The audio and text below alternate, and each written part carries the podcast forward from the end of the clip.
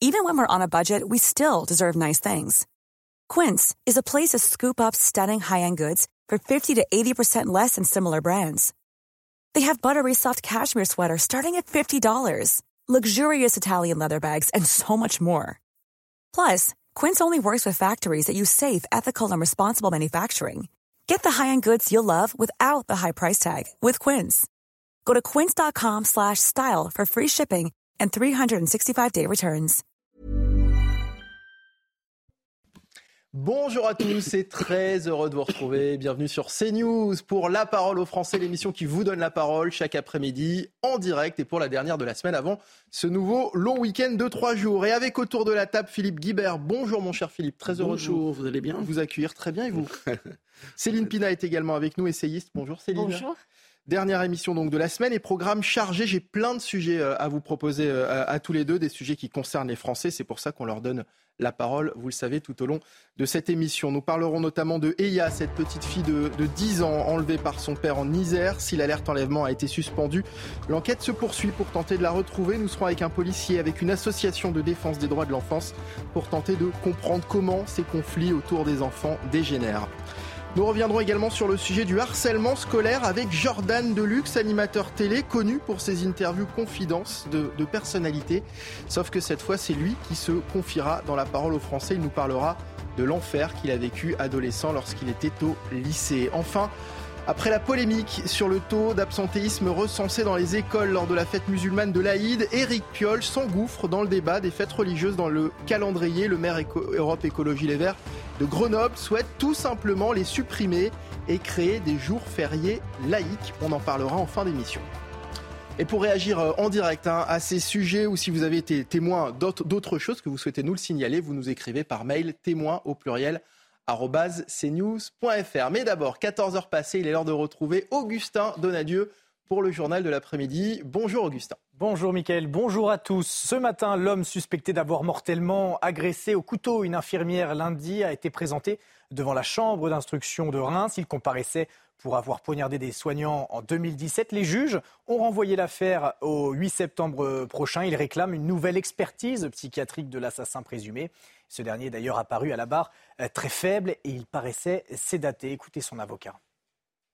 Alors, c'est la difficulté pour comparaître et c'est la difficulté pour avoir une interaction avec lui à ce stade-là. Euh, c'est un malade. C'est un malade. Voilà, il ne faut pas cacher- les choses.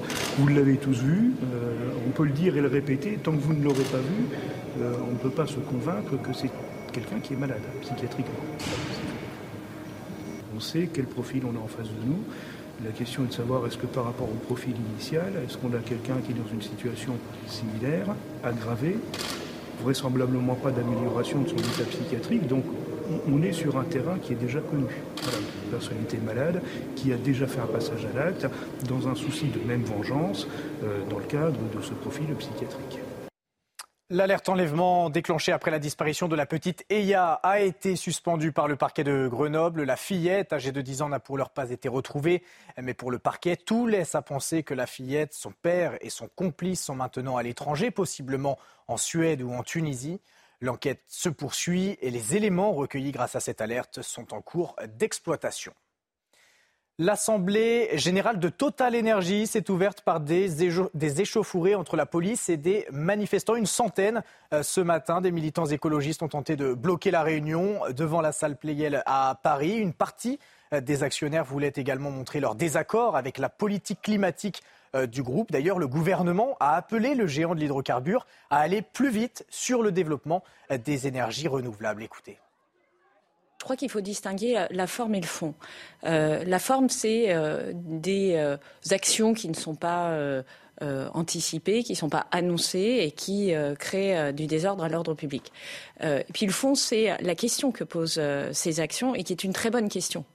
Et moi, je le dis très clairement, des entreprises qui sont aujourd'hui positionnées sur le secteur du pétrole ou sur le secteur du gaz doivent se réin- réinventer. Elles doivent sortir des énergies fossiles. Le groupe de supermarchés Casino veut céder une centaine de ses magasins au groupement Intermarché. En difficulté, la chaîne de magasins a acté ce matin la renégociation de son endettement dans une procédure de conciliation.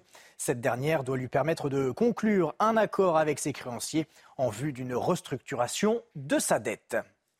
Et il y a 30 ans, l'Olympique de Marseille était sur le toit de l'Europe. Le club phocéen remportait en 1993 la Ligue des Champions face au Milan 1-0.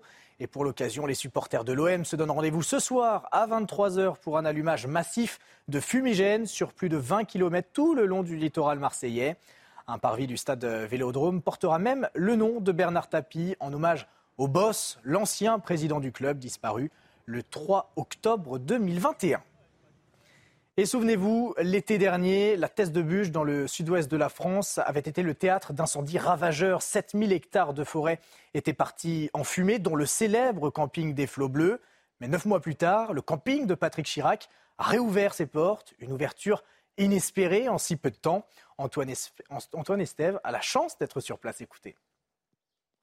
Quelques troncs d'arbres noircis, léchés par les flammes. Vous voyez, c'est tout ce qui reste des grands incendies de l'été dernier dans le camping des Flots Bleus. Heureusement, ici, on a pu reconstruire petit à petit. Vous voyez, ces chalets ont été reconstruits en un temps record pendant cet hiver. On a pu libérer aussi quelques emplacements pour des tentes ou encore des camping-cars. Quelques dizaines, peut-être quelques centaines de chanceux cet été vont avoir la chance de pouvoir camper, venir ici dans ce grand camping. On veut oublier ce qui s'est passé l'été dernier, ces milliers d'hectares en feu, images télévisées dans le monde entier qui ont forcément fait beaucoup souffrir le tourisme ici en Gironde.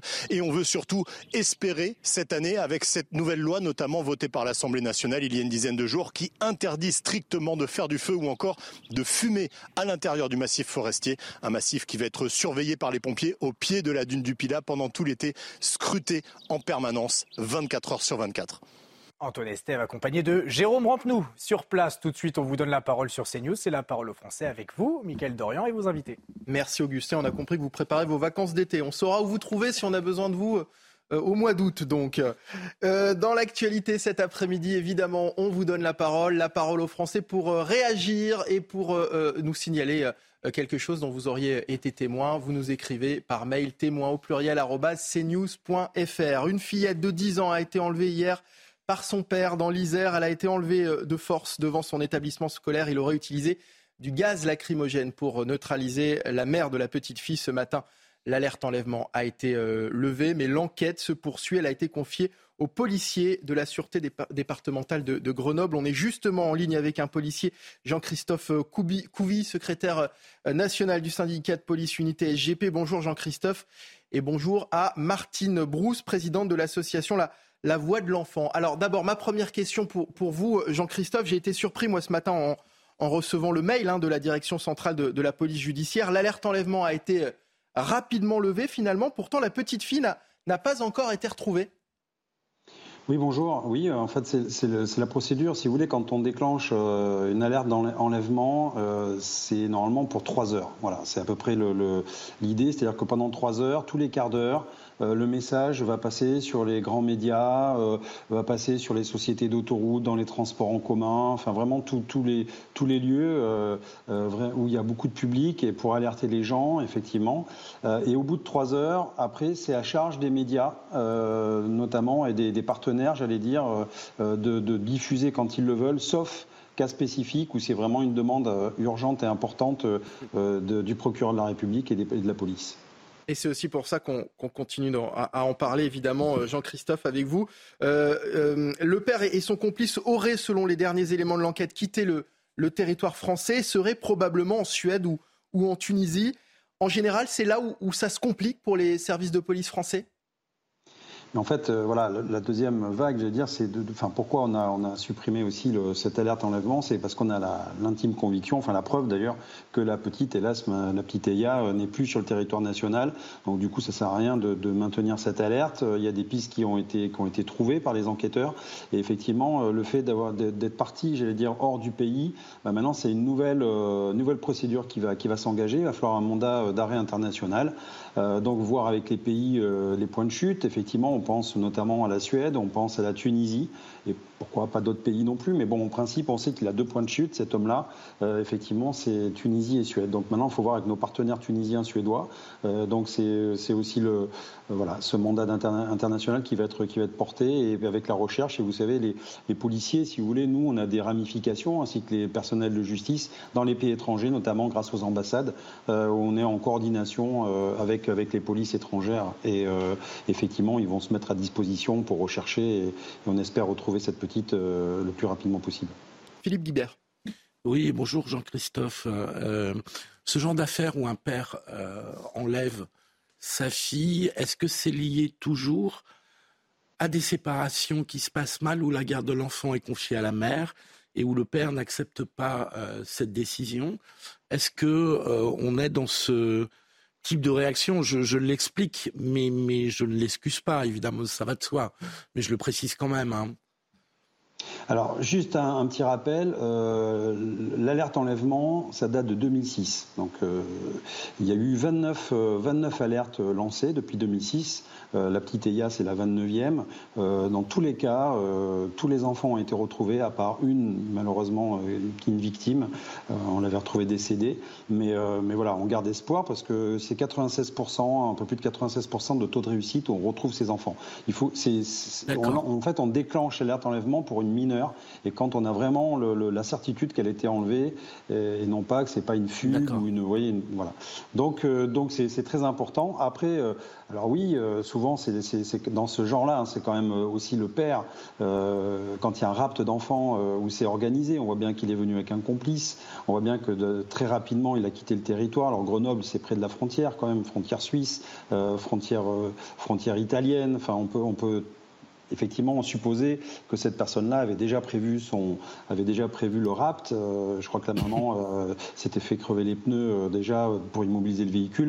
Donc voilà, c'est un peu, ça sentait le guet-apens et, la procédure, j'allais dire, était lancée par, par cette personne. Voilà.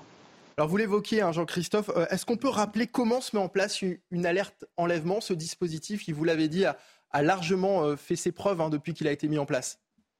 En fait, c'est le procureur de la République qui déclenche, euh, qui déclenche effectivement cette alerte euh, quand, euh, quand on a vraiment une, intime conviction et des preuves que l'enfant, un mineur, donc, a été enlevé. Euh, donc en collaboration avec les services de police, effectivement. Donc c'est un déclenchement national. Et, après, si vous voulez, c'est euh, enfin comment le, ministère de la Justice qui a signé des accords entre guillemets, de, un contrat euh, moral avec les médias, avec des grandes entreprises de transport de voyageurs, des sociétés d'autoroutes, les ports, des aéroports, des associations de victimes. Et l'idée, c'est d'inonder effectivement l'espace, l'espace public de, la recherche, du descriptif de, la personne, souvent de, la personne qui a rapté l'enfant et de l'enfant, pour que bah, euh, un pays entier soit à la recherche de, euh, de cet enfant. Et on sait très bien que c'est une course contre la montre et que dès le départ, euh, si on, a des pistes, eh bien, on va lancer des scénarios, on va, on va faire des petites cellules, si vous voulez, pour, pour éclairer toutes ces pistes et pour essayer de fermer des portes et puis en privilégier d'autres. Alors Martine Brousse est également avec nous, je le disais, présidente de, la Voix de l'Enfant. Martine, merci d'abord Martine Brousse d'être avec nous en direct hein. euh, euh, cet après-midi. Philippe Guibert évoquait hein, tout à l'heure ces, enlèvements souvent liés euh, à des séparations. On imagine que ces enlèvements commis par, par un parent sont évidemment terribles à vivre pour l'enfant. Oui, bonjour et merci de m'inviter sur votre plateau. Moi, je voudrais juste faire un petit rectificatif. Alerte enlèvement est très rarement déclenché pour un enlèvement d'enfants par un parent. Il faut aussi souligner qu'il y a aussi des enlèvements d'enfants par des mères. Je crois qu'il faut bien rééquilibrer les choses. La majorité des alertes enlèvement ont été euh, euh, déclenchées essentiellement pour des enlèvements par des pédophiles ou des prédateurs. Donc ça, je crois que c'est quand même important et la voix de l'enfant tient à souligner l'importance hein, de, euh, de, de, ce, de, ce, dispositif. Pardon, hein. mm. Il est essentiel.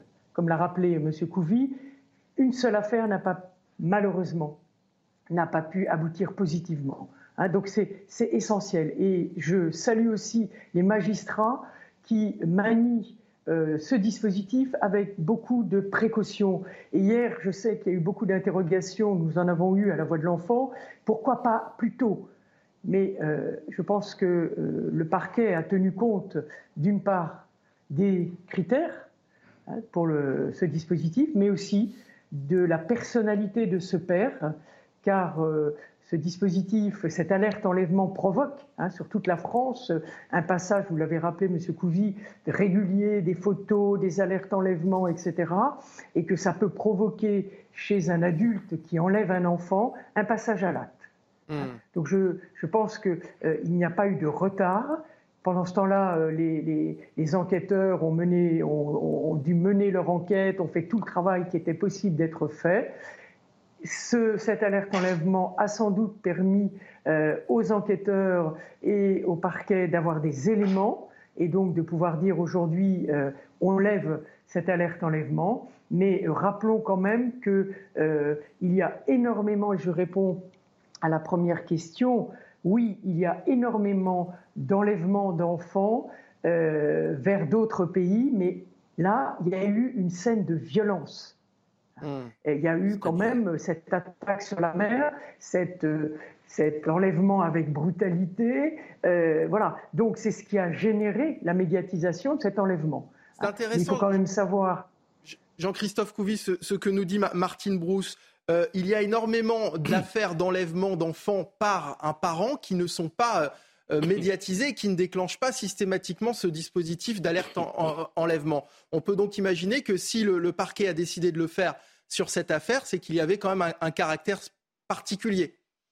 Oui, le caractère particulier, je rejoins un Bruce, excusez-moi, en fait, des fois quand on s'exprime, c'est vrai qu'on ne va pas au fond des choses, et je voulais pas faire un amalgame avec que les pères, par exemple, qui rappent les enfants, il y a même une mère, effectivement, qui avait rapté sa, fille sur Angers, bon bref, mais, euh, mais oui, ce qui est, en fait, je crois qu'il y a à peu près 500 euh, disparitions comme ça d'enfants par, euh, par an, mais on retrouve assez rapidement, souvent, parce que, vous savez, les divorces entre les parents, ça se passe pas toujours bien, et donc, effectivement, bah, il y a les égaux qui, qui euh, qui, sont là euh, et qui prennent le dessus des fois sur, sur la, la, bienséance. Et certaines personnes se servent des enfants comme otages pour régler des, litiges, des, des, des litiges, j'allais dire, de couple, euh, parce qu'on ne supporte pas d'être quitté, parce que, bon, pour bref, plein de raisons.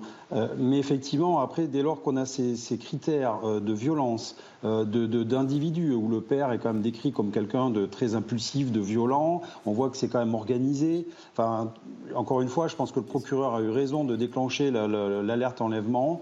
Euh, pour, pour mémoire, en 2009, c'était un peu là, il s'était passé ça aussi avec une maman qui avait, euh, qui avait, euh, qui avait embauché entre guillemets deux personnes des pays de l'Est et on avait réussi à rattraper la, la, petite, c'est une mère franco-russe et à la frontière ukrainienne, enfin en Hongrie d'ailleurs, en Hongrie, en 2009 justement, et on avait réussi à récupérer cette petite et je crois que c'était une des plus longues disparitions.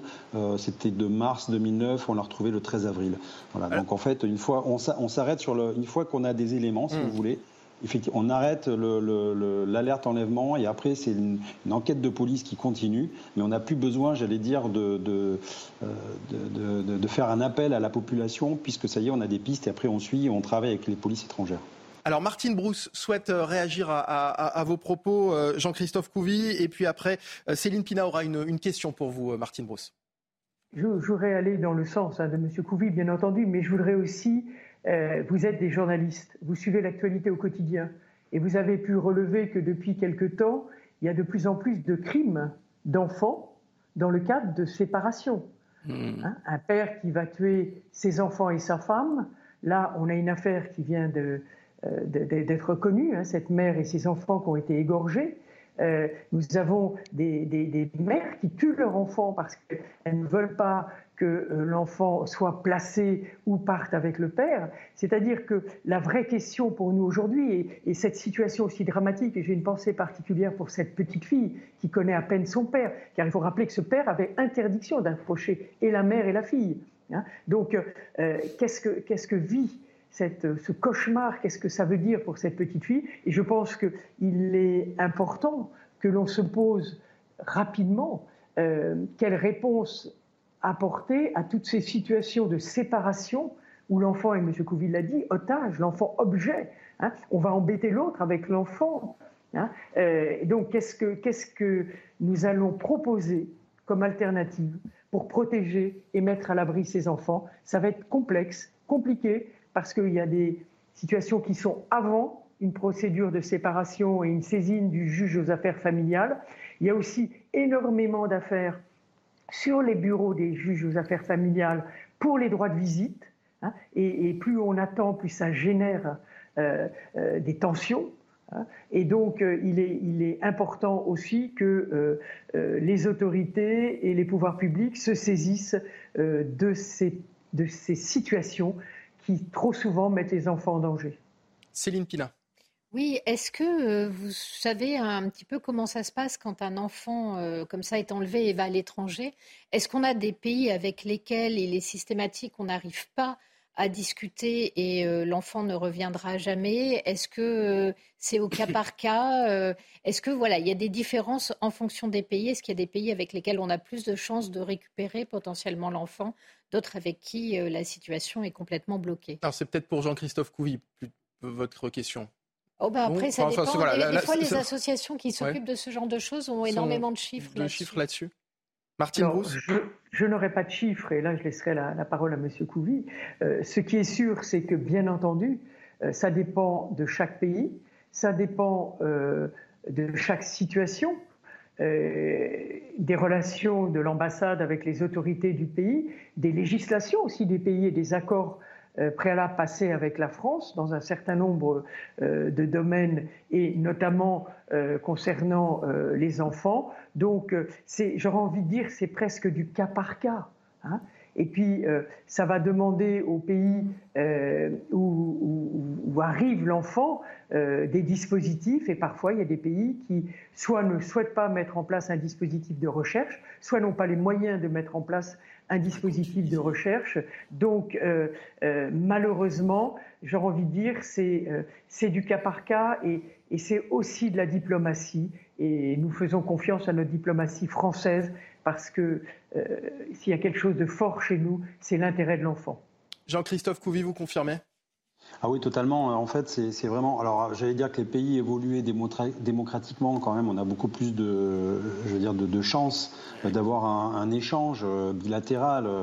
Euh, après, il y a certains pays, voilà, bon, je vais pas les citer parce que je ne maîtrise pas la diplomatie, même si euh, on peut pas citer tous les pays, mais il y a des pays vraiment, oui, oui, c'est un peu plus compliqué parce que là, c'est des pays qui sont déjà, j'allais dire, en opposition avec avec la France, avec la diplomatie française, des relations internationales. On peut se servir d'un cas particulier pour régler d'autres cas à côté. Enfin, ça, c'est encore une fois, oui, c'est du cas par cas et malheureusement encore une fois, moi ce que je, je, vois, c'est que c'est que c'est l'enfant, encore une fois, qui empathie, qui sert d'otage pour régler des problèmes d'adultes et des problèmes de grands. Et les policiers, euh, c'est vrai que cette société-là, enfin cette société, c'est notre société, mais on, a toujours au bout de la chaîne un policier ou un gendarme, euh, encore une fois, qui est sollicité parce que tous les, week tous les week-ends, souvent, euh, d'ailleurs, avec les, les non-représentations d'enfants à certains parents qui ont des droits de garde, etc., il y a des dépôts de plainte en gendarmerie, en police, on vient faire des mains courantes et c'est vrai que ça traîne des fois beaucoup. Il y a des parents qui sont spoliés dans leurs droits. Euh, la justice n'a pas forcément les moyens d'aller assez rapidement. Et ça peut créer ces incidents, ça peut créer des tensions. Et, c'est là-dessus, je pense qu'effectivement, qu'il va falloir travailler en fluidité. Après, c'est pas simple parce qu'on est dans la psychologie. Euh, quand on vit un divorce, euh, bah, certaines personnes ne voient pas le bout du tunnel parce qu'elles ne s'imaginent pas sans leurs enfants tous les jours. D'autres personnes veulent effectivement maîtriser leur compagne en disant elle me quitte ou il me quitte, je ne l'accepte pas parce que c'est ma chose, elle m'appartient et je l'ai décidé comme ça. Et puis d'autres sont au fond du tunnel parce que euh, ils ont construit, mmh. j'allais dire, tout un, tout un monde, tout, toute leur, euh, euh ils ont construit toute leur, leur, leur, famille autour de ça. Et d'un seul coup, tout s'écroule comme un château de cartes et vous voyez plus la fin. Et donc vous n'avez plus à sortir de là. Et il vous reste des fois, malheureusement, la violence parce qu'on n'a pas le, le, temps de prendre du recul sur, sur vos affaires, en fait. Et en 2012, par exemple, en Bretagne, une maman avait euh, euh, retrouvé sa fille euh, au bout de sept ans. Elle avait été kidnappée par son père et emmenée au, Pakistan. C'est un exemple. Jean-Christophe Couvi, moi j'avais une question. Il y a un délai à, ne pas dépasser pour retrouver un, enfant? On en parle souvent. Souvent, on obtient des, des, résultats soit très rapidement, soit après, au bout, de, au, bout souvent d'un long combat. Alors après, le problème, c'est que, j'allais dire, tant que l'enfant est sur le territoire français, euh, il n'y a aucun souci. Dans, voilà, on, on, va la récupérer et puis l'affaire, après, ça va se régler devant nos tribunaux. Euh, une fois que l'enfant est à l'extérieur dans un autre pays, bah, il y a des règles internationales. il faut faire des démarches, il faut prendre des avocats, il faut que euh, effectivement nos, j'allais dire nos, diplomates euh, puissent négocier entre pays, entre juridictions. Enfin, c'est un peu plus compliqué. Et il y a les lois du pays qui s'appliquent. Et donc il y a des lois effectivement qui ne reconnaissent pas la loi française et qui ne veulent pas extrader un enfant pour, pour le faire revenir, par exemple, vers sa mère. C'est beaucoup de. Il y, a, aussi des couples mixtes qui sont mmh. très compliqués comme ça. Et, et effectivement, euh, euh, après, il faut s'armer de patience. Et pendant ce temps, l'enfant, lui, grandit dans le pays étranger. Et puis des fois aussi, euh, se fait un peu laver la tête, quoi. Il ne veut plus revenir non plus. Donc c'est, en fait, c'est super compliqué et, c'est du cas par cas. Allez, une dernière question très rapidement de Philippe Guibert. Oui, justement, compte tenu du fait que la probabilité est très forte que, le père et, et l'enfant soient à l'étranger, est-ce que vous considérez qu'il y a des chances raisonnables de retrouver cet enfant ou bien euh, est-ce que vous êtes pessimiste? La, question s'adresse aux deux personnes compte tenu de votre expérience. Alors Martine Brousse qui est en train de répondre. Oui, je voudrais être positive dans cette réponse. Et je voudrais lancer un appel. Si euh, ce père a été rejoindre des membres de sa famille ou des amis, des proches, eh bien que ces derniers jouent un rôle pour euh, dans l'intérêt de l'enfant, de cette petite fille. Hein. La famille peut jouer un rôle important pour euh, engager, hein, euh, euh, un échange, un échange au niveau du dialogue, hein, je parle, avec les autorités françaises et, et avec cette possibilité d'instaurer un retour de l'enfant. Je rappelle quand même que là, la difficulté va être que ce père et la justice n'a pas dû prendre ces mesures euh, sans avoir d'éléments, avait interdiction d'accrocher la mère et la petite fille. Donc euh, c'est vrai qu'on peut être inquiet, mais c'est pour ça que j'en appelle à la famille de ce père, à ses proches, pour euh, le ramener à la raison et dire que la, la vie de cette petite fille qui a 10 ans aujourd'hui, est auprès de sa maman et avec tous ses copains et copines en France. Merci beaucoup Martine Brousse d'avoir été avec nous, présidente de, la Voix de l'Enfant. Et merci à Jean-Christophe Couvi, secrétaire national du syndicat de police Unité SGP. On marque une pause, on vient dans un instant. Comment lutter contre le harcèlement scolaire? Nous serons avec Jordan Deluxe, animateur euh, télé, connu pour ses interviews confidences de personnalité. Cette fois, c'est lui qui, va se confier dans, dans la parole aux Français. Il nous parlera de l'enfer qu'il a vécu lorsqu'il était adolescent. Restez avec nous sur CNews, on marque une courte pause. 14h32 sur CNews, merci de nous rejoindre. La parole aux Français continue avec toujours Philippe Guibert et Céline Pina. Nous allons parler de harcèlement scolaire à présent. Je vous rappelle que si vous souhaitez réagir en direct à, nos sujets, si vous souhaitez nous signaler euh, un, événement dont vous avez été témoin, vous nous écrivez par mail témoin au pluriel cnews.fr. Comment lutter contre le harcèlement scolaire? Nous évoquions hier ce drame à Vendin-le-Vieil dans le Pas-de-Calais où l'INSEE, 13 ans, a été retrouvée morte à son domicile. La collégienne qui avait été victime de harcèlement scolaire a mis fin à ses jours le 12 mai dernier. Une marche blanche avait lieu mercredi pour lui rendre hommage. Évidemment, c'est un sujet complexe hein, que nous euh, allons tâcher, nous allons essayer d'aborder cet après-midi. Un sujet ô combien important, important car il faut aussi que la parole des jeunes, que la parole des adolescents se libère et qu'ils aient le courage de parler. Je vous propose d'accueillir à présent Jordan Deluxe, qui est animateur de télévision, qui est téléspectateurs de CNews et surtout de, de C8 euh, connaissent bien. Bonjour Jordan. Bonjour Mickaël. Bonjour. merci d'être avec nous euh, cet après-midi en direct euh, sur CNews. D'abord, merci aussi d'avoir accepté de, de témoigner hein, cet après-midi. Je le disais pendant le sommaire, en général, les célébrités se confient dans, dans vos émissions. Là, c'est vous qui avez accepté de, de, vous confier sur un sujet pas évident à aborder. Ouais, c'est compliqué parce que ça, ça faire rapport à des, des moments passés. C'est vrai qu'on a plutôt tendance quand on avance dans la vie à essayer de faire en sorte d'enlever tous ces moments-là.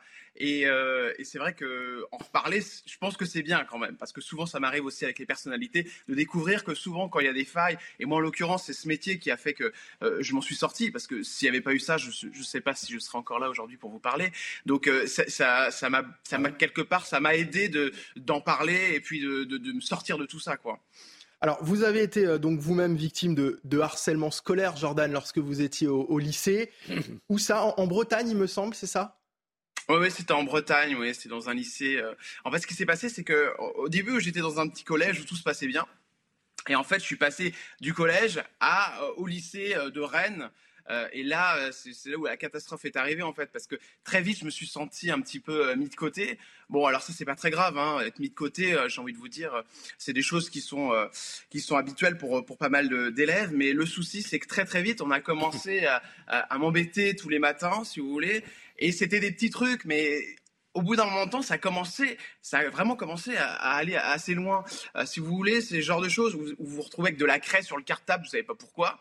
Euh, c'est jamais le même, évidemment, qui fait la bêtise, donc vous êtes jamais euh, au courant de qui a fait quoi. C'est des petites messes, des messes basses, et puis au bout d'un moment, si vous voulez, c'est tous les jours, quoi.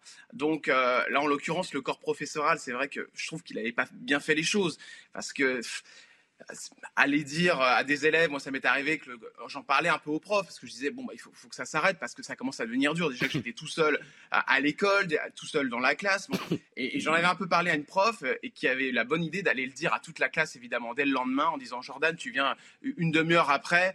Bon, évidemment, je suis arrivé une demi-heure après le cours et tout le monde était au courant, donc ça, a empiré les choses. C'est très compliqué. C'est très compliqué, c'est très intéressant ce que vous dites, Jordan, parce qu'on l'évoquait aussi euh, notamment hier euh, en, plateau, et c'est aussi ce que disent les associations. Le problème du, harcèlement, c'est que, bah, au final, on se rend compte qu'il n'y a, que les enfants, que les jeunes eux-mêmes qui, qui peuvent s'en sortir tout seuls, dans le sens où lorsque les parents s'en mêlent, lorsque les professeurs s'en mêlent, c'est pas toujours, ça, ça se passe pas toujours très très bien. Céline Pina. Je crois qu'on ne peut pas s'en sortir tout seul du harcèlement parce que la première étape du harcèlement, c'est l'isolement de la victime. Donc si vous laissez la victime dans son isolement, elle ne peut pas s'en sortir. Alors c'est pas ce que je dis, hein. attention, hein. c'est pas laisser la victime dans son, dans son, isolement. Mais hier, nous étions par exemple avec une, association qui forme les, les enfants, qui forme les, les, les, adolescents à négocier pour tenter justement de, de, de, de s'en sortir auprès de leur euh, harceleur. Je pense que ce n'est pas la bonne méthode. Je crois qu'en fait, à un moment donné, il faut, ce sont des enfants dans un monde d'adultes. Ces adultes ne peuvent pas être évanescents. Ces adultes ne peuvent pas dire je m'en lave les mains et ces adultes ne peuvent pas théoriser leur impuissance.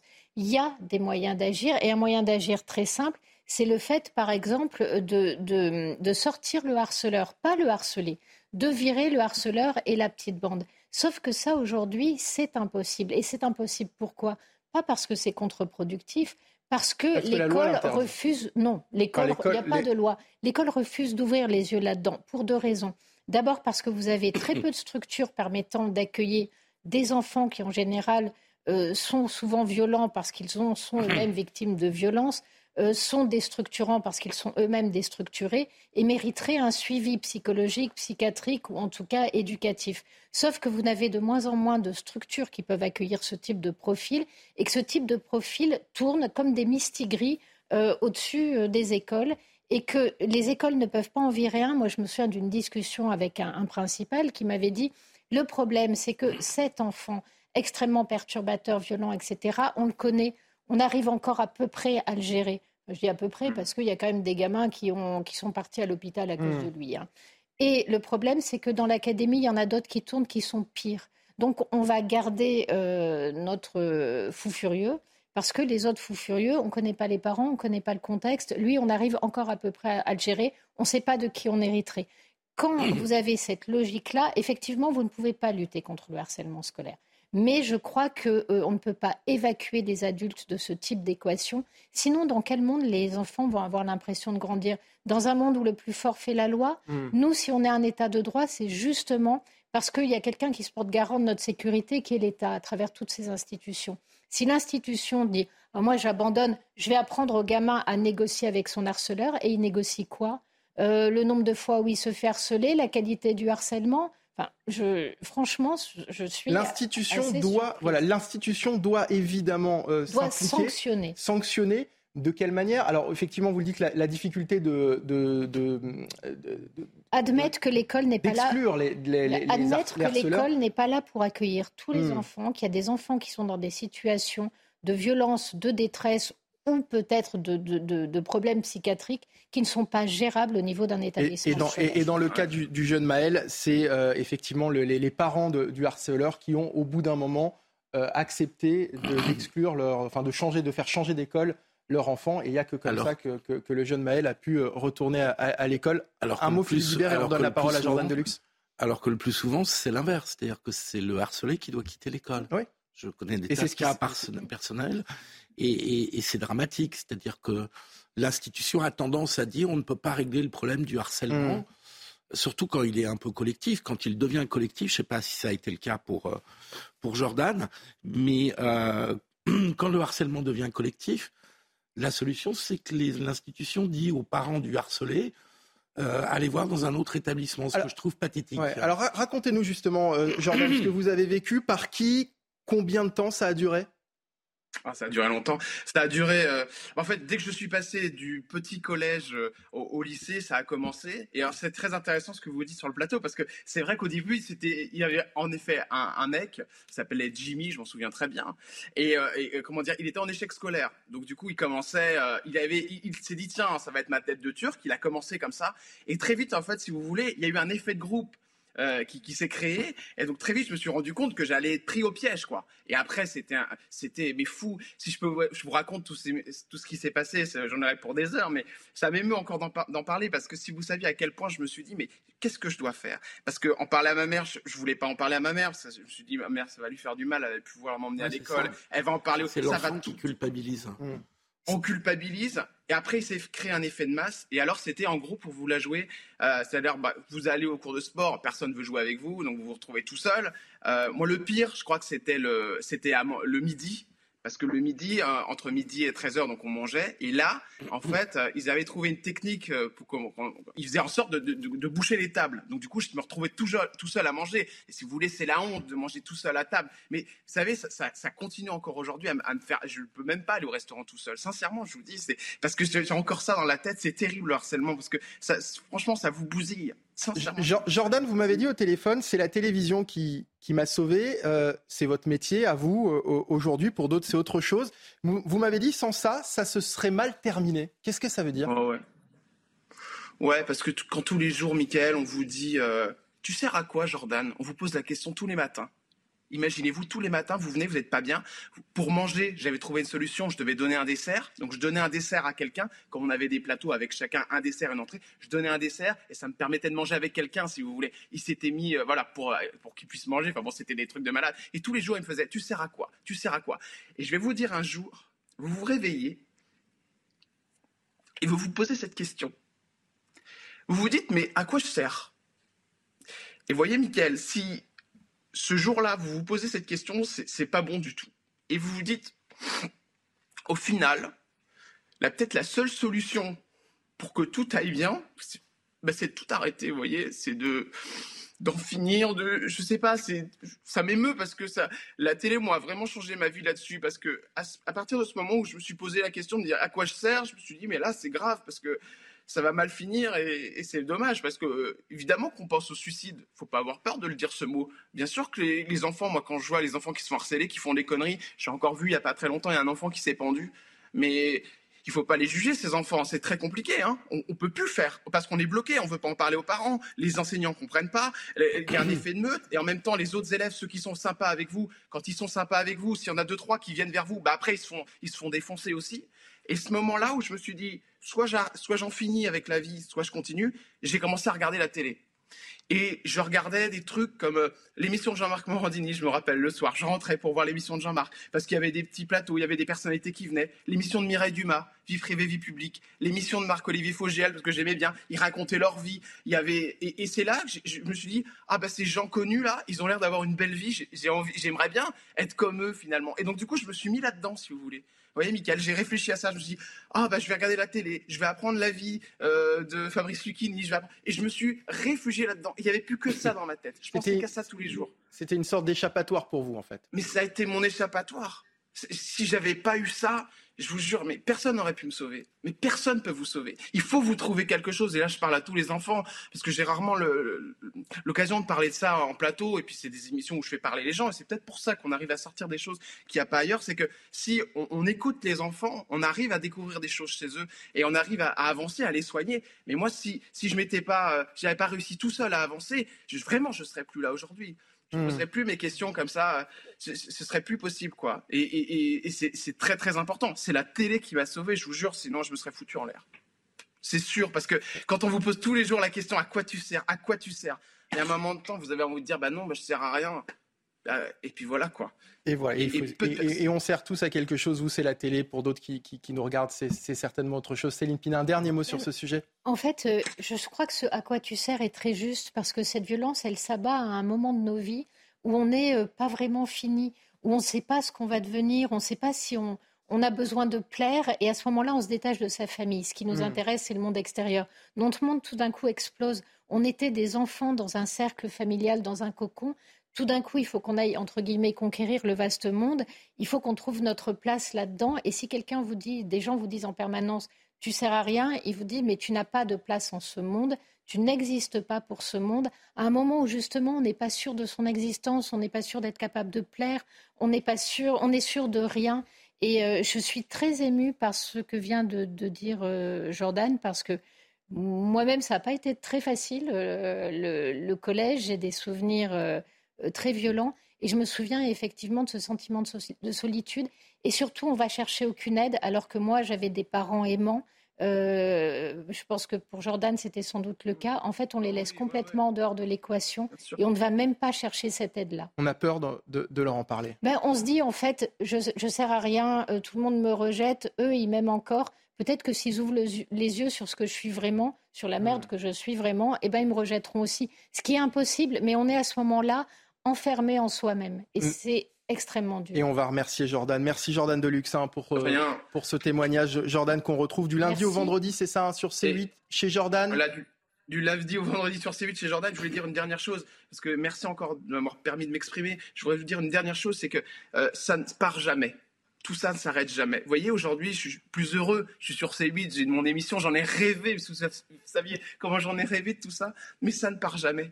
Toujours, vous vous dites toujours, à quoi je sers et, ça bousille des enfants, c'est ça bousille aussi des vies. Et, aucun psychologue, personne ne peut vous aider. Hmm. C'est des choses qui sont terribles, voilà. Donc essayez de réaliser vos rêves. S'il y a des enfants qui se font harceler, qui regardent cette émission et qui me regardent et qui peut-être aiment ce que je fais, eh bien essayez de vous mettre dans quelque chose qui vous plaît et, foncez la tête baissée là-dedans pour oublier le reste, parce qu'on arrive toujours un jour euh, à, vivre ses rêves et à se sortir du, harcèlement, mais, mais ça reste toujours dans le cœur. Voilà. Et vous, en, et vous en êtes la preuve. Merci beaucoup, Jordan pour ce témoignage. Dans l'actualité également, la polémique, après la polémique sur le, taux d'absentéisme recensé dans les, les, écoles lors de la fête musulmane de l'Aïd, Éric Piolle s'engouffre dans le débat des fêtes religieuses dans le calendrier, le maire Europe Écologie euh, Les Verts de Grenoble souhaite tout simplement les supprimer et créer des jours fériés laïques. Voilà ce qu'il dit dans, le message hein, qu'il a publié euh, sur Twitter. Supprimons les références aux fêtes religieuses dans notre calendrier républicain.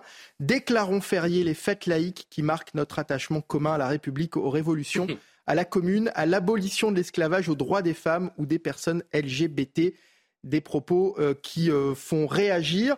D'abord, un, mot sur, euh, sur ce tweet d'Éric Piolle, Philippe Guibert.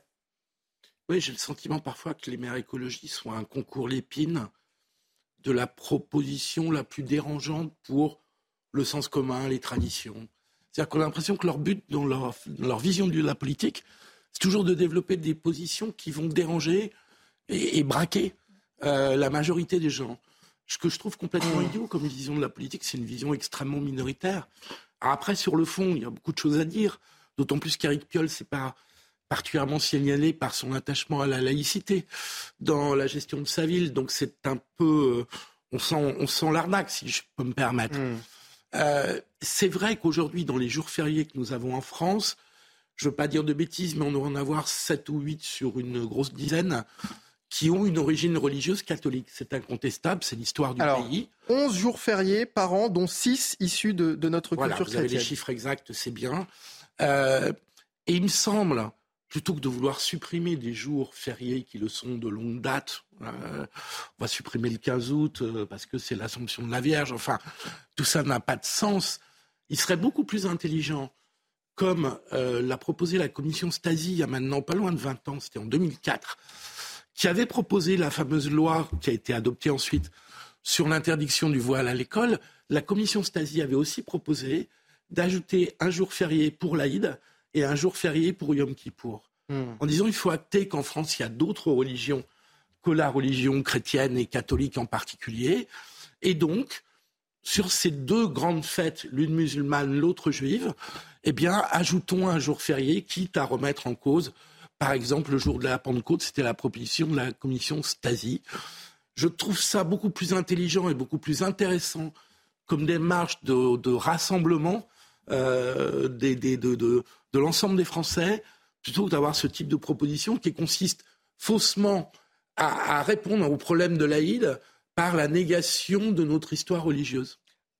Un mot, Céline Pina, là-dessus. Après, on va accueillir Yves Damécourt, euh, qui, qui, est un ancien élu de Gironde qui a réagi également. Oui, en fait, euh, ces fêtes religieuses, elles représentent finalement une sorte d'arrière-fond de notre conscience.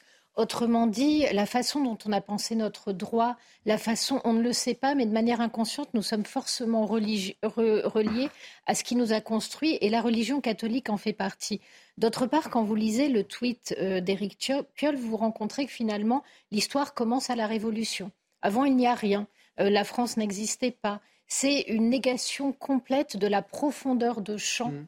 Euh, qui fait euh, l'individu et l'histoire. On est avec des gens, c'est étrange pour des écologistes, qui voudraient couper toutes les racines.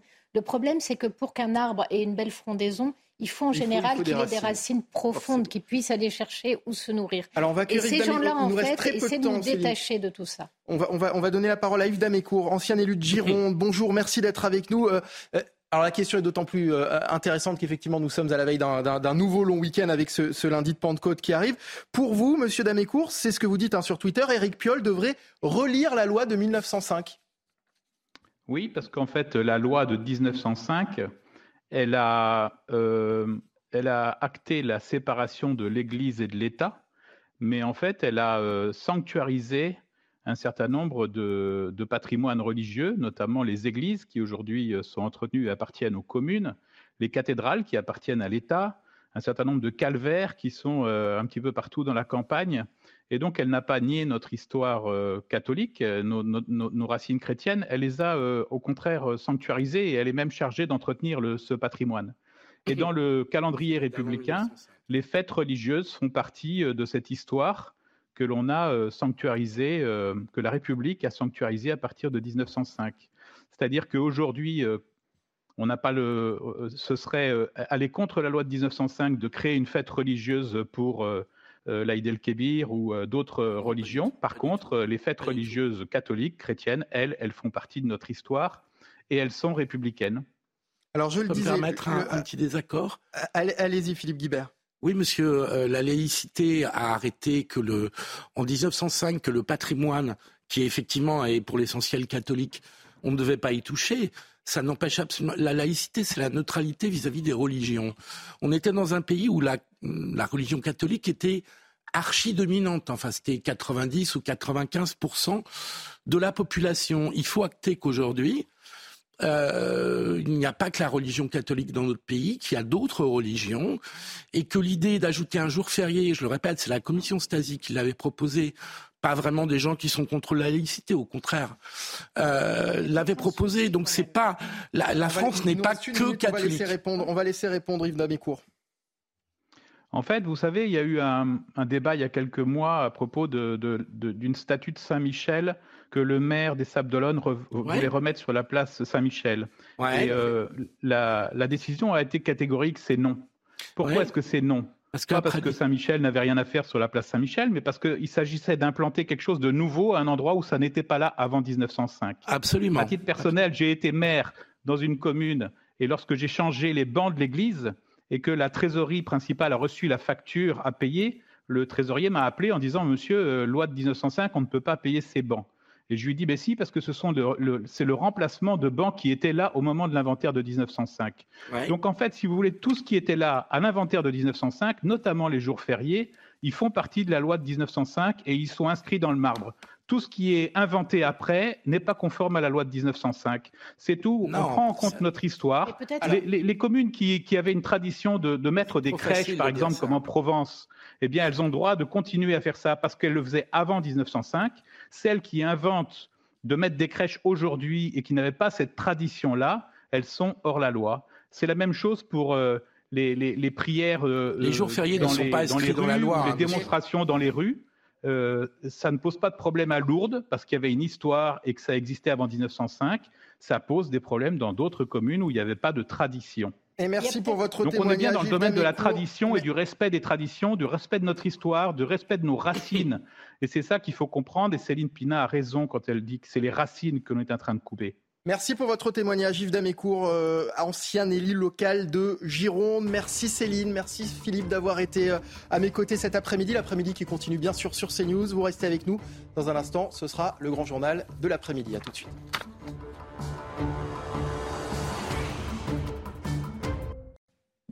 Il est quasiment 15h sur CNews. Merci de nous rejoindre. C'est l'heure du grand journal de l'après-midi avec Augustin Donadieu et à la une de l'actualité, Augustin. Bonjour Mickaël. Les recherches continuent pour retrouver la petite Eya, 10 ans, enlevée par son père jeudi. L'alerte enlèvement a été suspendue par le parquet de Grenoble. Tout laisse à penser que la petite fille est déjà à l'étranger. L'assassin présumé de l'infirmière de Reims comparaissait ce matin dans le cadre d'une autre affaire euh, d'agression de, soignants. Ce dernier euh, atteint de schizophrénie et de paranoïa est apparu très faible, presque sédaté. Son jugement a été renvoyé dans le cadre de cette première affaire au mois de septembre prochain. Et la France devra replanter un milliard d'arbres avant 2030. Réaffirmation par Elisabeth Borne de la promesse d'Emmanuel Macron à l'occasion de la fête de la nature. Enfin, Marseille sera probablement en liesse ce soir. Voilà 30 ans que l'OM a remporté la Ligue des Champions. Le match de 1993 sera rediffusé dans la ville. Nous rejoindrons notre envoyé spécial Mathieu Devez sur le Vieux-Port où se dérouleront les festivités dans la soirée. L'alerte enlèvement déclenchée après la disparition de la petite euh, Eya a été suspendue par le parquet de Grenoble. La jeune fille de 10 ans enlevée par son père et un complice reste introuvable. Selon le parquet, tout laisse à penser qu'elle serait déjà à l'étranger. Les derniers éléments de l'enquête avec Sarah Fenzari.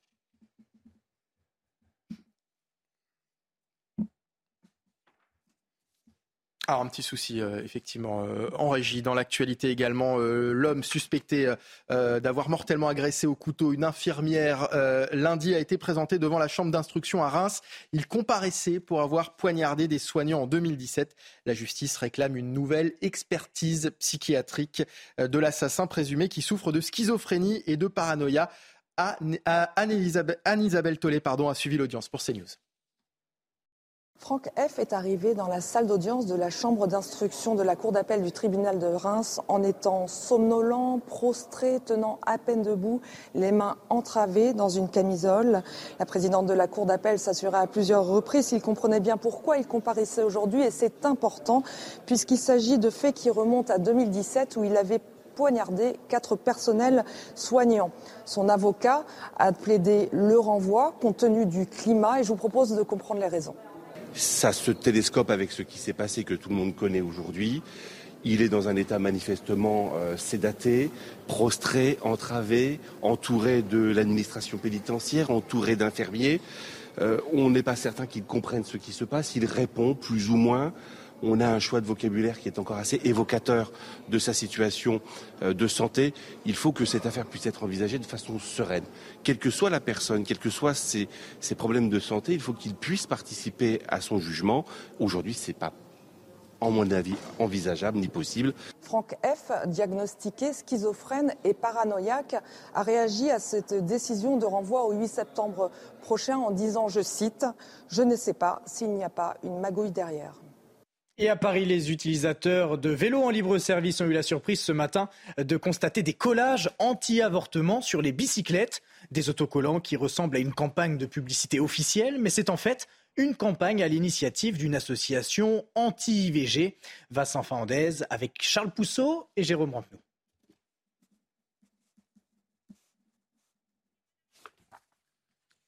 Et on, et on va enchaîner tout de suite avec euh, la grippe aviaire. Absolument. Deux vaccins expérimentés en France contre la grippe aviaire se sont déjà avérés euh, très efficaces sur les canards. Euh, une campagne de vaccination nationale des volailles pourrait être lancée d'ici quelques mois. L'année dernière, près de 22 millions d'entre elles avaient dû être abattues. La nouvelle vague inattendue et précoce de la maladie dans le sud-ouest laisse craindre le pire aux éleveurs déjà fragilisés par les pertes de l'an dernier. Le groupe Casino veut céder une centaine de ses magasins au groupement Intermarché. En difficulté, la, chaîne de l'hypermarché a acté ce matin la renégociation de son endettement dans une procédure de, conciliation. Cette dernière doit lui permettre de conclure un accord avec ses créanciers en vue d'une restructuration de sa dette. Dans l'actualité également, un milliard d'arbres replantés d'ici 2030. Elisabeth Borne a rappelé la promesse d'Emmanuel Macron à l'occasion de la fête de la nature. La première ministre était en déplacement dans le nord de la Côte d'Or où elle a visité euh, le parc national des forêts. L'occasion pour la chef du gouvernement de présenter l'action du gouvernement en matière de protection de la biodiversité. Je vous propose de l'écouter. Il faut aussi restaurer la biodiversité, je le disais. Donc c'est par exemple la plantation d'un milliard d'arbres d'ici 2030. Euh, euh, et c'est aussi toutes les actions de restauration de nos sols, de nos zones humides. Là encore, c'est un enjeu très important et on voit que tous les sujets sont liés pour euh, redonner plus de force à notre puits de, carbone, ce qui est un, enjeu majeur. À l'étranger, l'Ukraine fait face depuis quelques heures à une intensification des attaques de la part de la Russie. Kiev a intercepté 10 missiles et plus de 20 drones lancés par Moscou lors d'attaques nocturnes.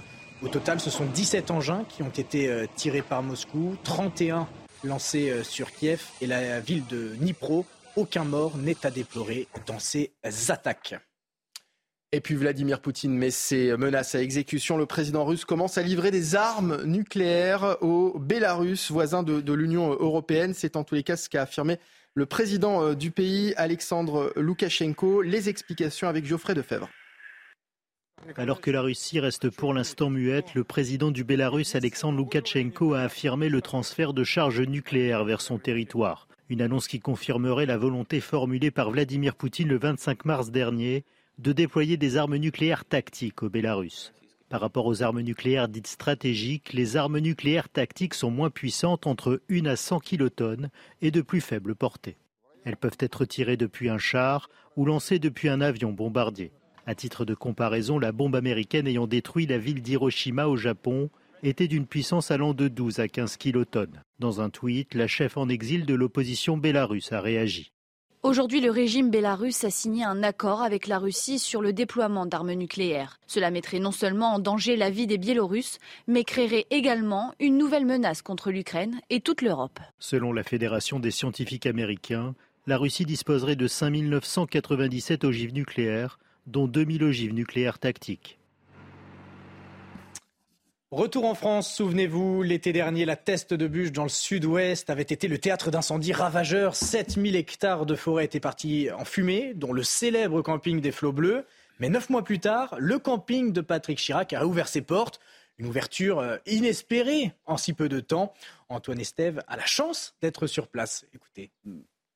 Effectivement, c'était inespéré cette réouverture du camping des Flots Bleus après ce qui s'est passé l'été dernier, ces milliers d'hectares en feu dans cette immense forêt juste de l'autre côté de la route. Mais ils ont bien rouvert ici les professionnels du tourisme et vous le voyez sur ces images, eh bien la réception est ouverte. Le camping a pu rouvrir avec quelques bungalows, mais aussi des emplacements de camping pour des tentes ou encore des camping-cars. Alors forcément ici, on attend encore les indemnisations des assurances pour continuer les travaux. Il y aura quelques dizaines, peut-être quelques centaines de touristes. Eh bien chanceux été pour pouvoir profiter des quelques emplacements qui ont été euh, prévus au pied de la dune du Pilat qui se trouve juste derrière là-bas.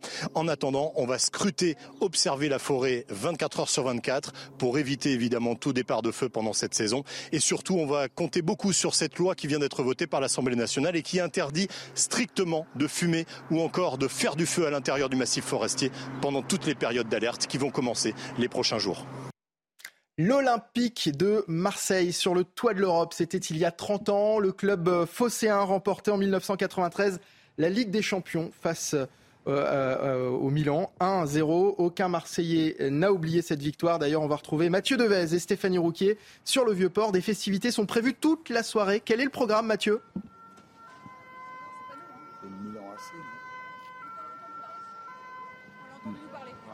Mathieu, est-ce que vous nous entendez? Non, visiblement. Bon, on, retrouvera Mathieu Devez et, Stéphanie Rouquier euh, à Marseille euh, tout à l'heure. Céline Dion annule euh, tous ses concerts en Europe jusqu'en avril 2024. L'artiste est atteinte d'une pathologie neurologique rare. Hein. Mauvaise nouvelle pour, les fans. Ses derniers concerts remontent à mars 2020. Sa tournée avait à l'époque été interrompue au moment de la pandémie de Covid-19 et n'avait jamais repris en raison des problèmes de santé de la chanteuse. Et on va reprendre la direction de Marseille. L'OM s'apprête à, fêter ses 30 ans, 30 ans de la victoire de la Ligue des Champions. C'était en 1993. On va retrouver Mathieu Devez. Vous êtes sur le, le vieux port accompagné de Stéphanie Rouquier. Les festivités sont prévues jusqu'à ce soir. Quel est le programme, Mathieu?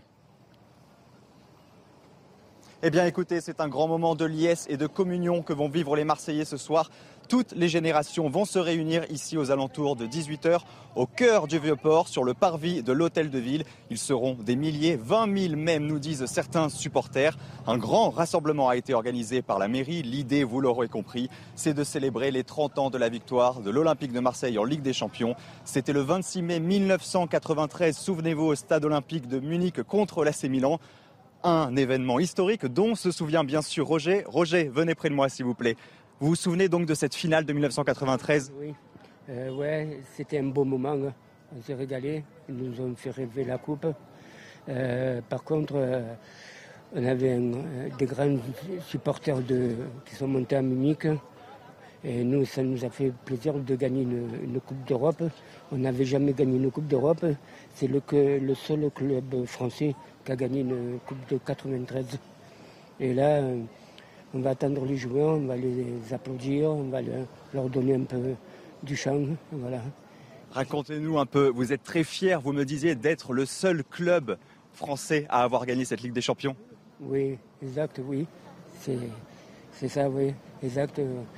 Ligue des, euh, la Ligue de Coupe d'Europe des clubs champions, on, a, on a réussi à l'avoir et ça va être un grand moment pour nous de faire un honneur à, à M.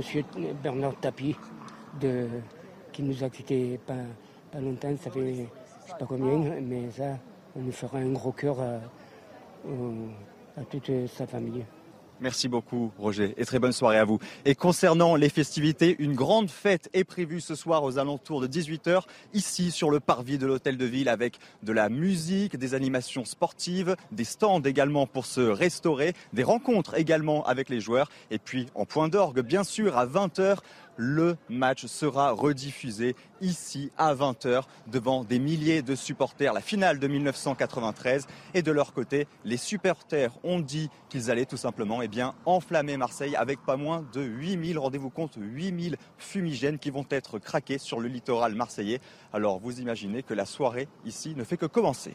Ah, j'en connais un qui va faire la fête toute la nuit. Merci beaucoup Mathieu Devez. Et les images sont bien sûr signées Stéphanie Rouquier pour CNews en direct donc de la cité phocéenne. Dans l'actualité également, cette image impressionnante, la porte de cet avion ouverte par un passager en pleine phase d'atterrissage. Cela s'est passé dans un appareil d'Asiana Airlines à environ 200 mètres du sol au sud euh, est, au sud-est pardon, de Séoul. Une belle frayeur pour les 200 passagers qui a tout de même provoqué des difficultés de respiration pour certains d'entre eux. La compagnie précise qu'aucun blessé grave ou dégâts importants ne sont à déplorer. Les euh, passagers responsables de cet le passager responsable de cet incident pardon, a été interpellé. La chronique éco, on va parler de l'Assemblée générale des actionnaires de Total Energy. Des militants écologistes ont tenté de bloquer la réunion ce matin à Paris et cela s'est mal passé.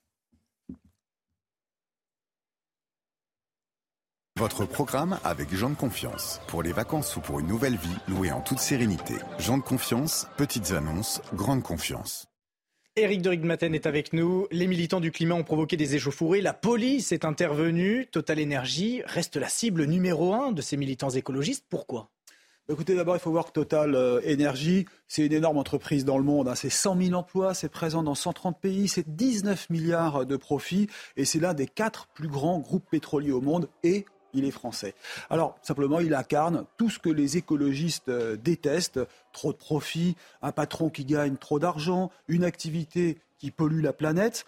La pollution, justement, eh bien, Total a changé de nom. Hein. c'est Total Énergie aujourd'hui pour afficher sa couleur, montrer qu'il veut sortir du pétrole. Mais est-ce qu'il le peut réellement? Eh bien non, parce que sa mission, c'est avant tout d'extraire du pétrole, le raffiner, le distribuer. Et puis après tout, comme le dit le président, M. Pouyanné, euh, on est prêt à élargir l'activité, mais tant que les consommateurs achèteront du pétrole, eh bien, ce sera la meilleure formule pour faire tourner l'économie. Alors, il faut préciser aujourd'hui que Total n'est plus 100% euh, pétrole. Il investit dans le renouvelable, on le voit au Chili, au Japon, il est dans l'éolien, il est dans le solaire, il produit et stocke de l'électricité avec Saft, qu'il a racheté. Et avec tout cela, eh bien, en 2030, d'après leurs informations, eh le pétrole ne pèsera plus que 30% de son activité contre 55% aujourd'hui. Au final, Total Energy, vous avez raison, devient vraiment une cible facile. Euh, tout à l'heure, Mme Elisabeth Borne a estimé que les militants qui ont manifesté ce matin étaient dans leur bon droit. Et puis Agnès Pannier-Runacher, la ministre de la Transition énergétique, a dit aussi que Total devait se réinventer. Moi, je me pose une question. Est-ce que c'est à l'État français de dicter la feuille de conduite à une entreprise privée? Et oui, rappelons-le, l'État ne possède plus aujourd'hui que 13,8% de Total Énergie. C'était votre programme avec Jean de Confiance. Pour les vacances ou pour une nouvelle vie, louée en toute sérénité. Jean de Confiance, petites annonces, grande confiance. Du football et de la Première Ligue hein, dans la chronique sport avec euh, la victoire de Manchester United face à Chelsea. Manchester United qui s'assure une place en euh, Ligue des Champions l'année prochaine. Votre programme avec Groupe Verlaine. Installation photovoltaïque garantie 25 ans. Groupe Verlaine Connectons nos énergies. Le crépuscule de la saison à Old Trafford. Dernier match à domicile. Encore de l'enjeu pour les Red Devils, plus aucun pour Chelsea. De dynamique opposée. Et cela se ressent. Le réalisme est côté mancunien. C'est Christian Eriksen pour ce coup franc. Dévié Comme il le faut Par Casemiro. Buteur contre Bournemouth. Et buteur contre Chelsea.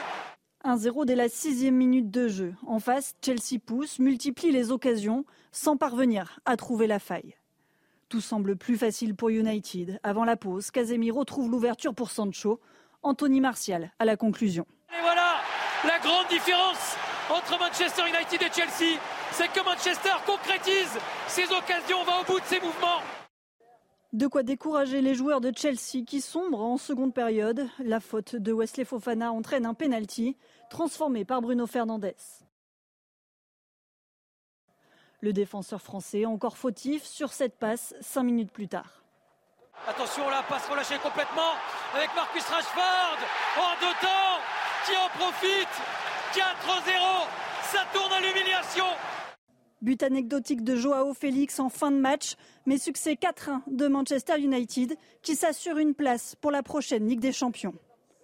C'était votre programme avec Groupe Verlaine. Isolation par l'extérieur avec aide de l'État. Groupe Verlaine, connectons nos énergies. Merci à Moribuco. Mais merci Mickaël, c'est Augustin. merci, à On parlait avec Amaury pendant tout à l'heure. Merci Augustin Donadieu, merci à vous. C'est la fin de ce grand journal de l'après-midi. Décidément, on va y arriver. La suite des programmes sur CNews, vous restez avec nous dans un instant. C'est l'heure des livres avec Anne Fulda. Et là, je me trompe pas de, nom. Suivi de 90 minutes info, Nelly Denac et ses invités. Nelly qui reviendra sur ce transfert d'armes nucléaires russes vers la Biélorussie. Faut-il s'en inquiéter? Faut-il euh, craindre une escalade des, de, violences? L'Europe est-elle menacée? On en parle, on en débat dans un instant. Restez avec nous sur CNews.